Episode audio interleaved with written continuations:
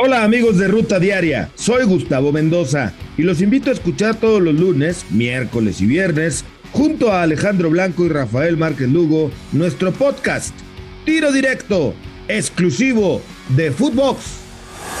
Esto es Footbox Today. Hola Footboxers, soy Fernando Ceballos y hoy jueves 28 de abril, aquí te traigo las noticias que tienes que saber. Se ahogó el grito de Goya. Tras ir ganando 2 a 0, los Pumas terminaron empatando a 2 contra Seattle Saunders en el partido de ida de la final de la Conca Champions. Dobletes de Dineno al 38 de penal y al 48 de cabeza y de Nicolás Lodeiro al 77 y al 99, ambos desde los 11 pasos.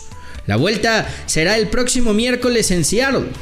Andrés Lilini, técnico de Pumas, habló al finalizar el encuentro. Bueno, mal, triste, con una eh, situación de frustración por la ventaja que teníamos. El partido era incómodo, era difícil. Si bien ellos a lo mejor tuvieron un poco más de posesión, no era determinante para el desarrollo del juego, habíamos contrarrestado bien las acciones de ellos y, cuando nos pusimos 2 a 0 no tuvimos esa capacidad de mantenernos un poco lejos de nuestra portería y jugar más en campo rival. Más allá de que el primer penal hay una falta muy clara a Igor Meritado que no se cobra, entonces eso sí tiene incidencia en el juego y en una final más todavía. Pero igualmente nosotros teníamos que tener la capacidad de hacerlo lo necesario para que para contrarrestar al rival, que juega muy bien, que tiene mucha capacidad, que tiene buenos jugadores individualmente y, bueno, ahora lo de siempre, nosotros siempre nos gusta echarle un poco de, sudor y lágrima a esto, así que vamos a, hacia la ganar. También habló Nicolás Lodeiro, el goleador de Seattle. No, lo que sabíamos, Puma demostró lo que, lo que nosotros habíamos visto, un equipo fuerte, un equipo que juega muy bien en su casa, tiene jugadores muy rápidos y nos preparamos para esto. Sabíamos que las finales son partidos difíciles, pero nunca hay que rendirse. Si bien ellos por el momento jugaron mejor, eh, sabemos que, Puma es un gran equipo, pero nosotros también tenemos nuestras cosas bueno, tenemos que mejorar y saber que todavía falta. Mucho tour y poco fútbol. En eh, partido amistoso sin fecha FIFA, la selección mexicana de fútbol igualó a cero frente a Guatemala. Marcelo Flores jugó 30 minutos en el segundo tiempo. Liverpool no camina solo en Anfield.